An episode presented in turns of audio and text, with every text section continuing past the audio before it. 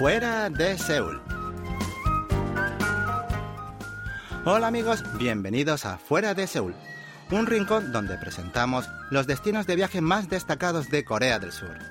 En esta edición viajaremos virtualmente al templo budista Yongmunsa, que en su interior guarda un tesoro milenario. ¿Nos vamos? Yongmunsa es uno de los lugares de visita obligada para los coreanos. Situado en el monte Yongmunsan, en Yampyeong, provincia de Gyeonggi, se trata de un templo budista milenario cuya construcción data de la dinastía Shilla, aunque su fecha exacta se desconoce.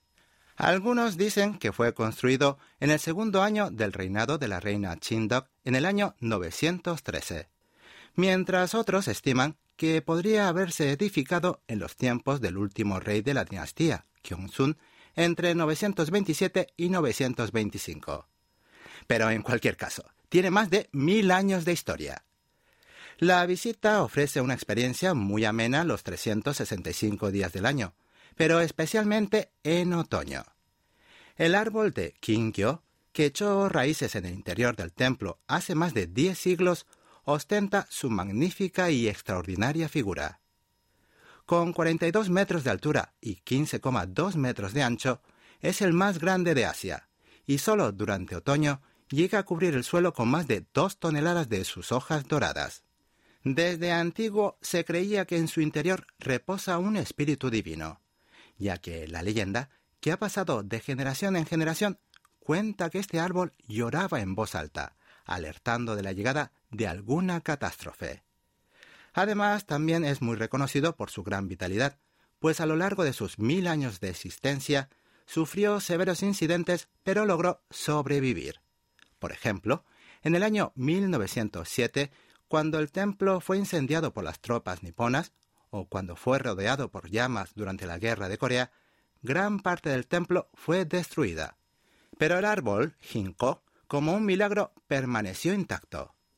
Se trata de un auténtico fósil viviente, un importante patrimonio que guarda muchas historias. Fue designado como monumento natural y dada su importancia se conservan sus genes para protegerlo de cualquier incidente imprevisto, ya sean incendios o desastres naturales.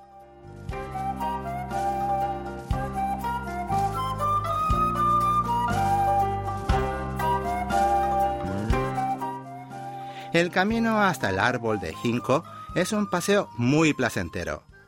Entre la taquilla y la puerta principal del templo Yongmunsa hay un museo de agricultura y un parque de diversiones que cuenta con diversos juegos mecánicos. En el césped que se extiende en el camino hay bancos coloridos con forma de pez que invitan a descansar y a disfrutar del sol y la brisa. Una vez ya en el interior del templo, hay que seguir el camino junto al valle que fluye en medio de un bosque robusto, para finalmente llegar a donde está este árbol milenario que muestra al máximo su belleza y elegancia. Ojo, su tamaño extraordinario, 42 metros de altura y 15,2 metros de ancho, hace casi imposible tomar una foto completa del árbol, además de causar posiblemente dolor de nuca. Así que ya están advertidos. ¿Cómo llegar al templo? Hay muchas maneras de ir a Yongmunsa, pero la más recomendable es el metro al ser la más rápida y conveniente. Deben tomar la línea Chungang y bajar en la estación Yongmun, y desde allí tomar un autobús en la estación de autobuses ubicado al otro lado del metro.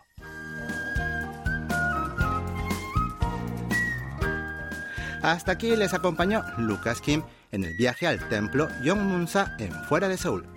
Mil gracias por su sintonía y hasta el próximo lunes.